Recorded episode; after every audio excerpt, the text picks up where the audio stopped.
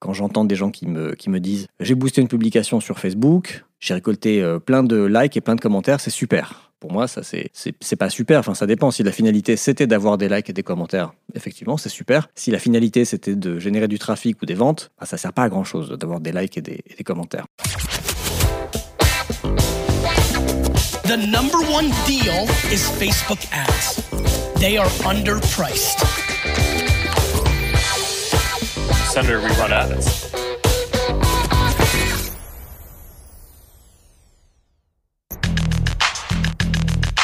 Vous écoutez No Pay No Play, le podcast qui résume vite et bien tout ce que vous devez savoir si vous utilisez la publicité Facebook pour développer votre business. Je suis Joseph Dogno de Neomédia, consultant spécialisé en Facebook Ads et je vous retrouve tous les 15 jours pour vous aider à mieux comprendre et utiliser l'outil publicitaire de Facebook et Instagram. Aujourd'hui, je vais vous parler de statistiques publicitaires, d'analytics, et je vais vous dire, selon moi, quelles sont la douzaine euh, d'indicateurs qu'il faut absolument regarder, quelles que soient vos campagnes. Si c'est la première fois que vous écoutez No Pay No Play, merci de nous rejoindre et bienvenue. J'espère que ça va vous plaire. Si ça vous plaît, abonnez-vous sur iTunes ou sur votre appli de podcast préféré pour ne pas rater les prochains épisodes. No Pay No Play est disponible sur Apple Podcast, sur euh, Deezer, Spotify et Google Podcast, et euh, je crois à peu près toutes les applis qui permettent d'écouter des podcasts. Allez, on commence tout de suite par l'actualité des Facebook Ads. Pas beaucoup d'actu cette semaine, mais il y a quand même une news euh, importante dont j'ai envie de vous parler, c'est le retour de Chris Cox chez Facebook. Chris Cox, le fidèle lieutenant de Mark Zuckerberg et l'ancien CPO, Chief Product Officer, qui avait quitté l'entreprise en 2019, a annoncé à la surprise générale, son retour chez Facebook, toujours en tant que CPO. Et c'est une nouvelle assez importante parce que Cox a toujours été très apprécié par les employés de Facebook, qu'il a été un des premiers employés de Facebook. Je crois que c'était le 13e développeur qui a été recruté par euh, Zuckerberg himself à l'époque. Et il fait partie du cercle réduit de personnes qui ont un accès direct à Mark Zuckerberg. On parle souvent de lui comme le successeur de Zuckerberg, donc potentiellement c'est le futur CEO de la boîte. Ce serait un peu le Tim Cook de Steve Jobs.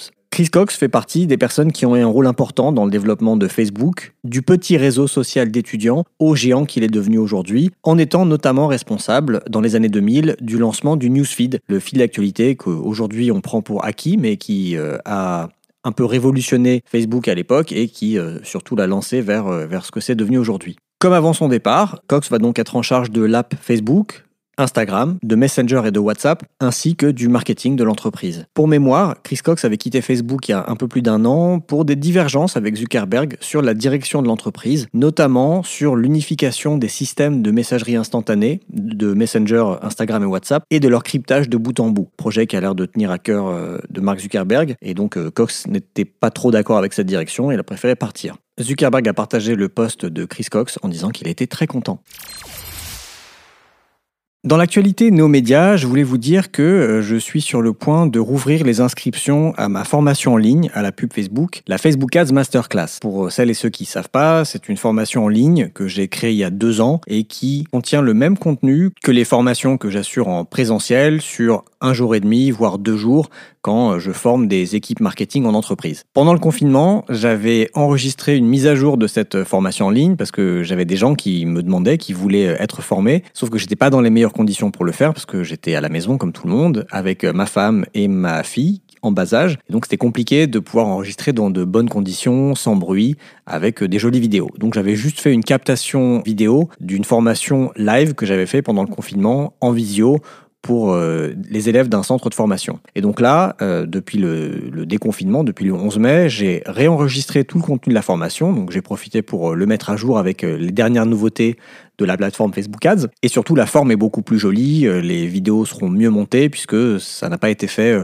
à l'arrache, comme c'était le cas euh, pour la, version spéciale confinement que j'ai lancée au mois d'avril. Donc, c'est une formation vidéo d'une dizaine d'heures qui contient tout ce que vous devez savoir si vous voulez être autonome pour euh, mettre en place, lancer, gérer, piloter, optimiser des campagnes Facebook rentables.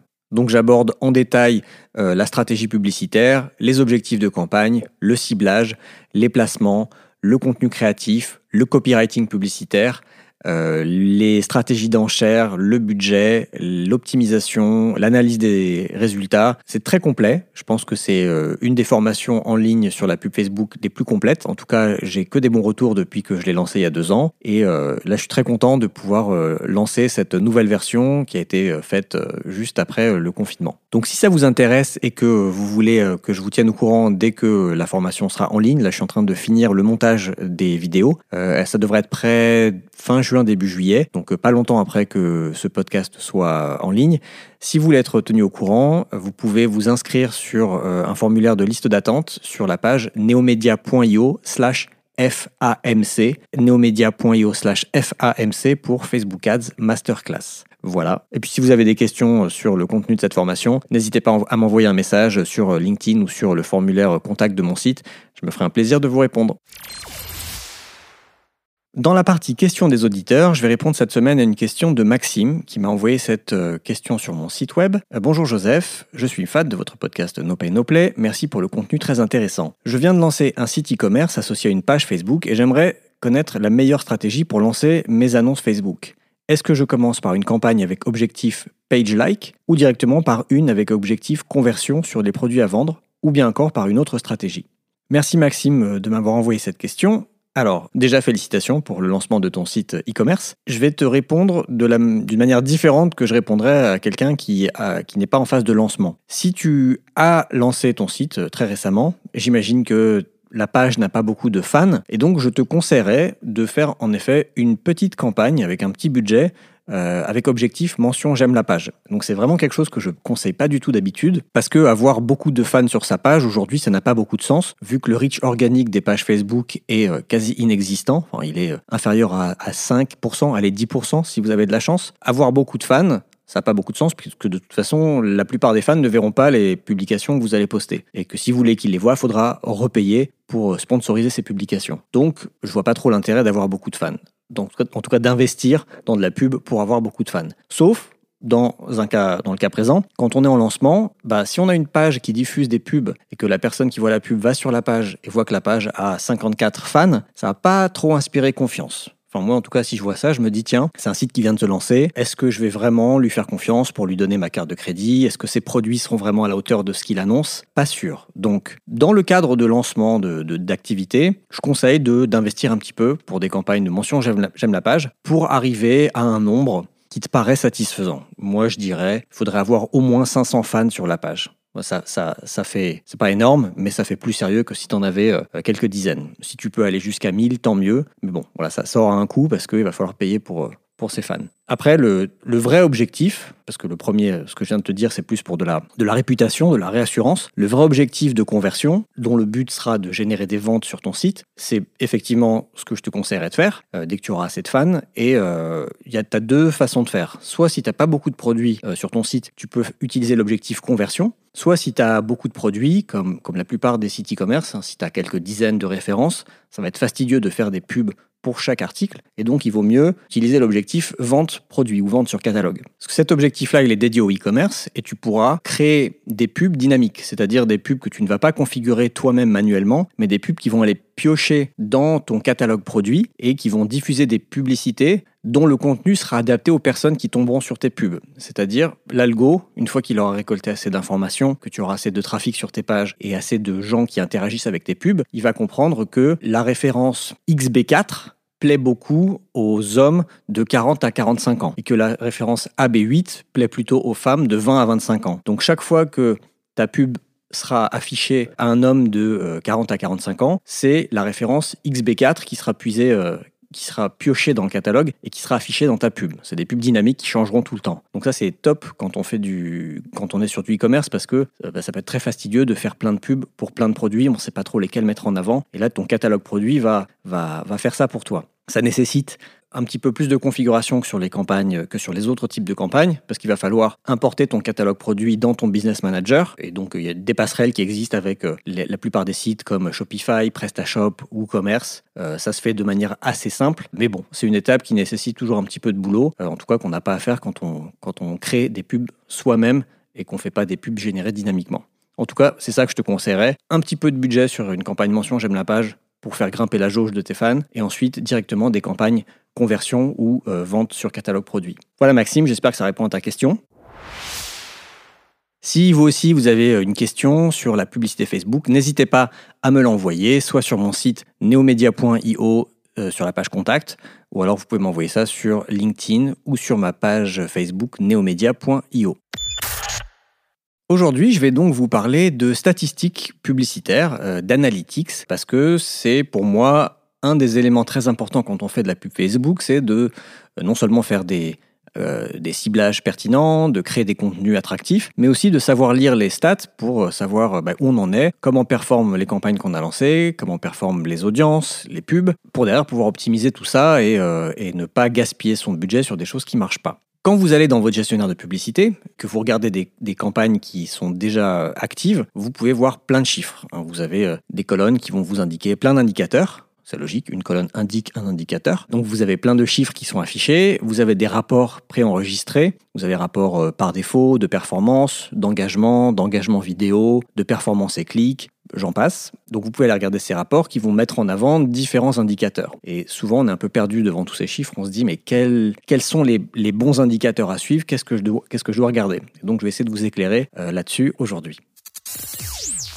Pour moi, la première chose à faire, petit préambule, c'est d'identifier vos indicateurs de performance principaux et de les distinguer de vos indicateurs de performance secondaires. Les indicateurs de performance principaux, ça va être ceux qui découlent directement de votre objectif. Euh, donc si vous avez un objectif de trafic, l'indicateur principal, ce sera le nombre de clics ou le nombre de vues de page de destination et le coût par clic ou le coût par vue de page. Si vous avez un objectif de conversion, l'indicateur principal de performance, ce sera votre nombre de conversions et votre coût par conversion. Ah, si vous faites une campagne pour promouvoir une vidéo, l'indicateur de performance principal, ce sera le nombre de vues de vidéo et le coût par vue de vidéo. Vous avez donc vos indicateurs principaux qui vont changer selon vos objectifs, et puis après vous avez des indicateurs que j'appelle des indicateurs secondaires qui peuvent euh, vous aider à diagnostiquer un problème sur une campagne, euh, sur une pub, mais qui ne sont pas essentiels. Et euh, ces indicateurs-là, ça peut être par exemple le nombre d'impressions, le taux de clic, le coût par clic si vous n'êtes pas sur une campagne de trafic. Donc en fonction de votre objectif déjà, va falloir faire le tri. Et puis, il y a un troisième type d'indicateur que je mettrai dans la catégorie un peu inutile, qu'on appelle en anglais les vanity metrics. Donc, ceux-là, c'est les, indicateurs qui flattent l'ego, qui sont juste là pour faire plaisir. Et parmi ceux-là, je vais mettre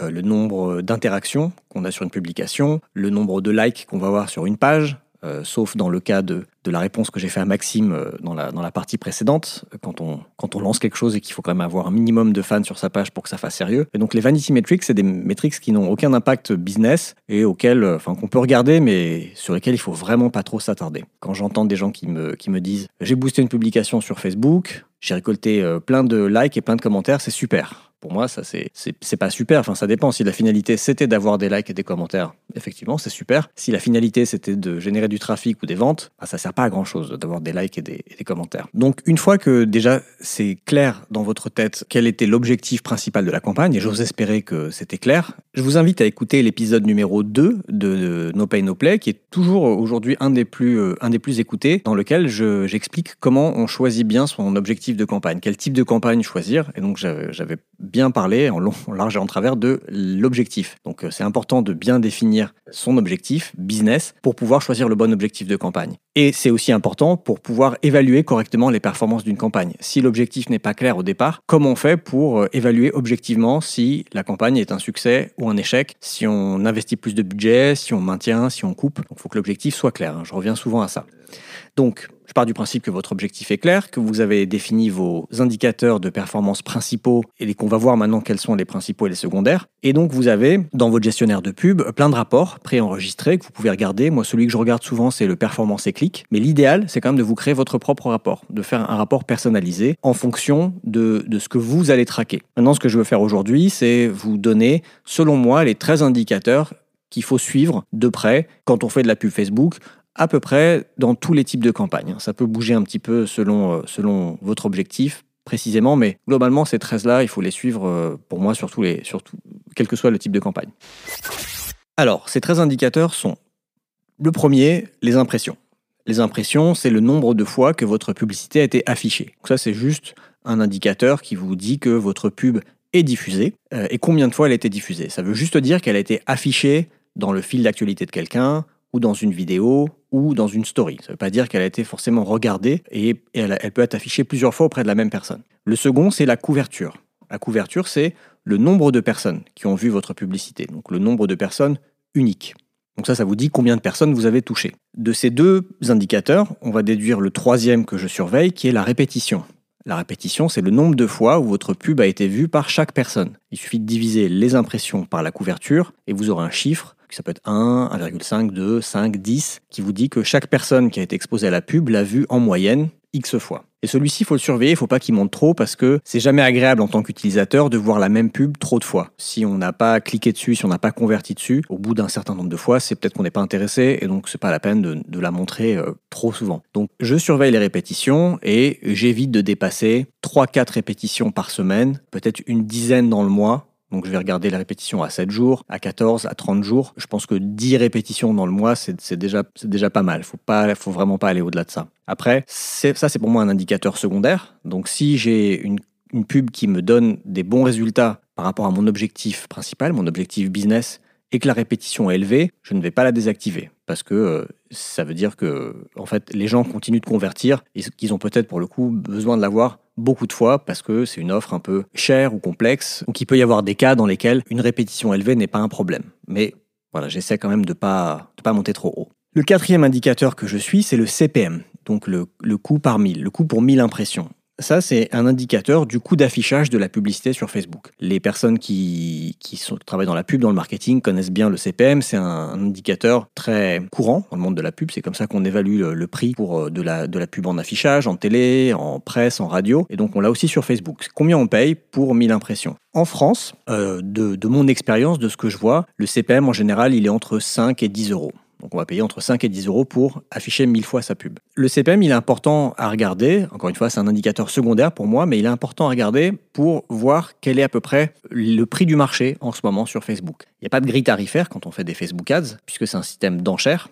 Si vous voulez savoir comment fonctionne ce système d'enchères, je vous invite à réécouter l'épisode 19 de No Pay No Play. J'avais fait tout un, épisode où j'expliquais comment fonctionne l'algorithme publicitaire et comment cet algorithme détermine quelle pub montrer à quelle personne. Euh, donc comme c'est un système d'enchères, il n'y a pas un prix du marché. Euh, le prix évolue en temps réel en fonction de l'offre, de la demande et de plein d'autres facteurs. Donc euh, là, par exemple, pendant euh, le mois d'avril, pendant le confinement, les CPM avaient chuté sur Facebook de l'ordre de 30 à 40%. Donc c'était extrêmement bon marché de faire de la pub sur Facebook parce qu'il y avait beaucoup moins de demandes. Il y avait beaucoup moins d'annonceurs qui faisaient de la pub il y avait certainement plus d'offres, puisqu'il y avait, certainement beaucoup plus de gens qui passaient du temps sur Facebook, sur Instagram, et donc il y avait plus d'inventaire à commercialiser.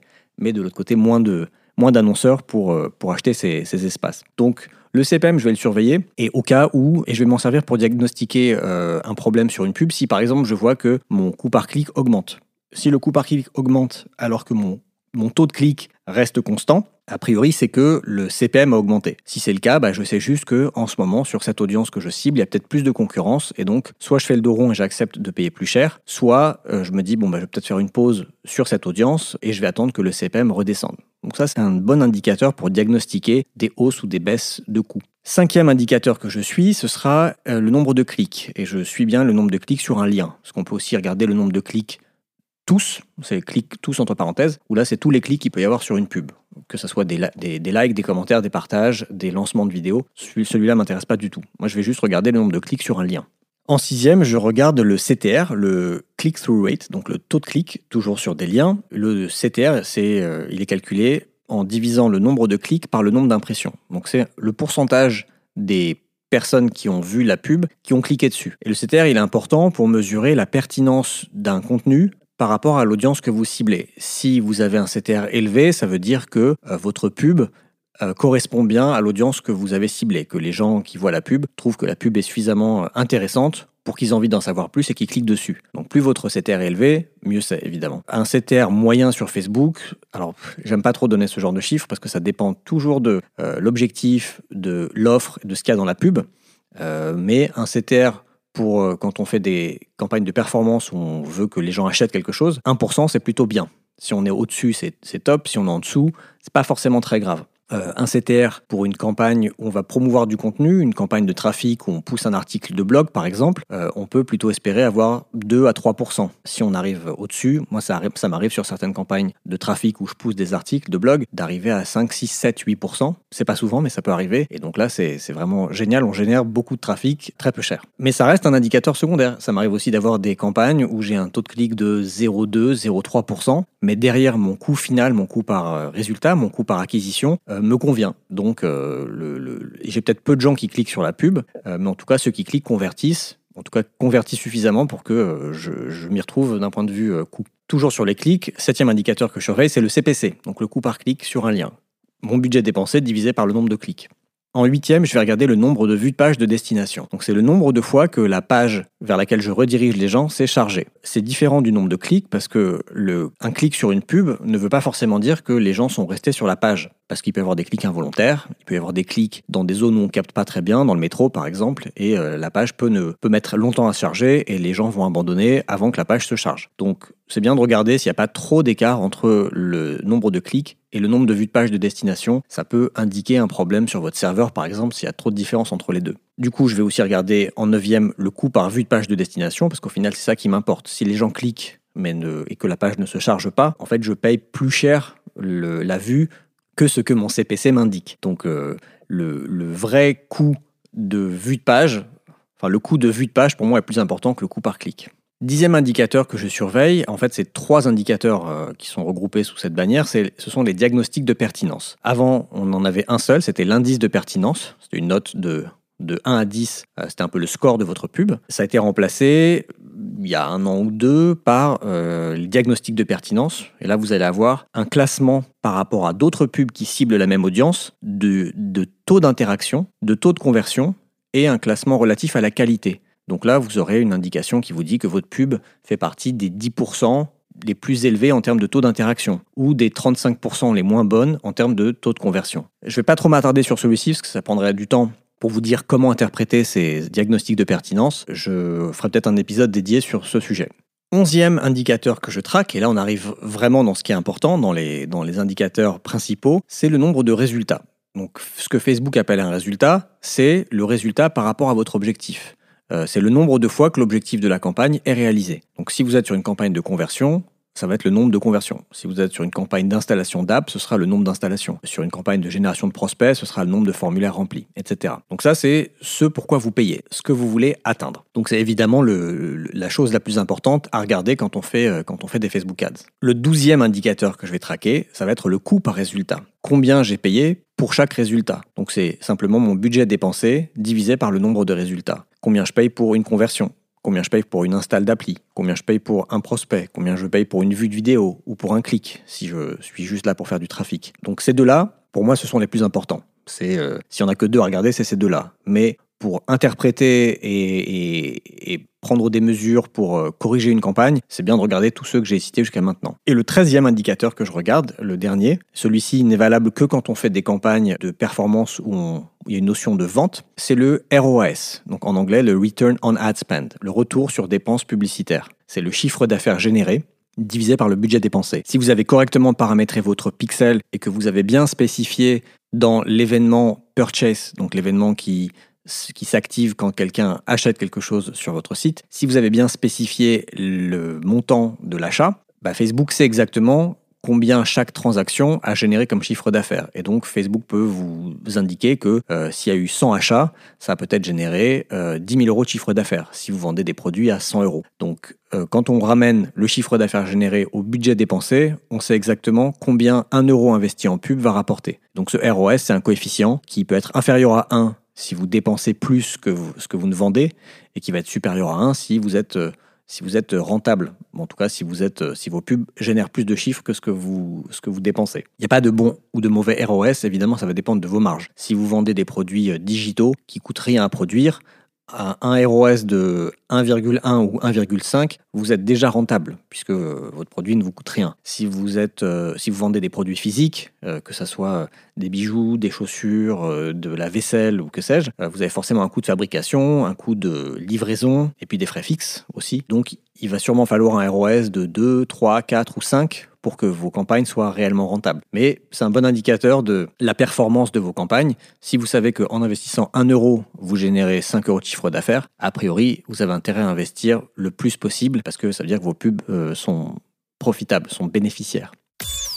Voilà pour les 13 indicateurs que euh, moi je regarde systématiquement. Après, euh, je peux en rajouter. Quand, je fais du e-commerce, je vais aussi traquer le nombre d'ajouts au panier, le coût par ajout au panier, le nombre de paiements initiés pour voir un petit peu la, déperdition des, utilisateurs euh, quand ils avancent dans le tunnel de conversion. si je fais de la vidéo, ben, je vais regarder la durée de visionnage des vidéos, le pourcentage des gens qui regardent un quart, la moitié, les trois quarts de la vidéo. Mais là, je vous ai donné les 13 qui, selon moi, sont à regarder un petit peu dans tous les cas.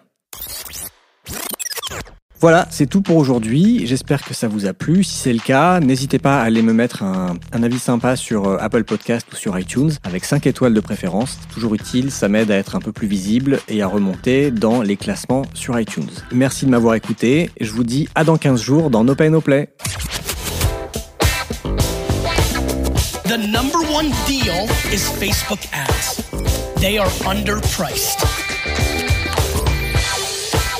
Senator, we run ads.